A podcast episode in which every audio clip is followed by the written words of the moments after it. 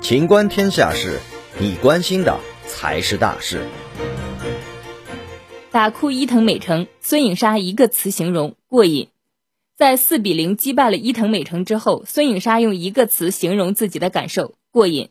赛后，孙颖莎在接受央视采访时表示：“今天接发球比想象中接得好，我的状态也不错。比赛中也是一分一分拼，把位置放低，全力以赴。”随后，国乒教练李隼也表示。这场胜利是五年的精心准备，每一天都在准备这场比赛。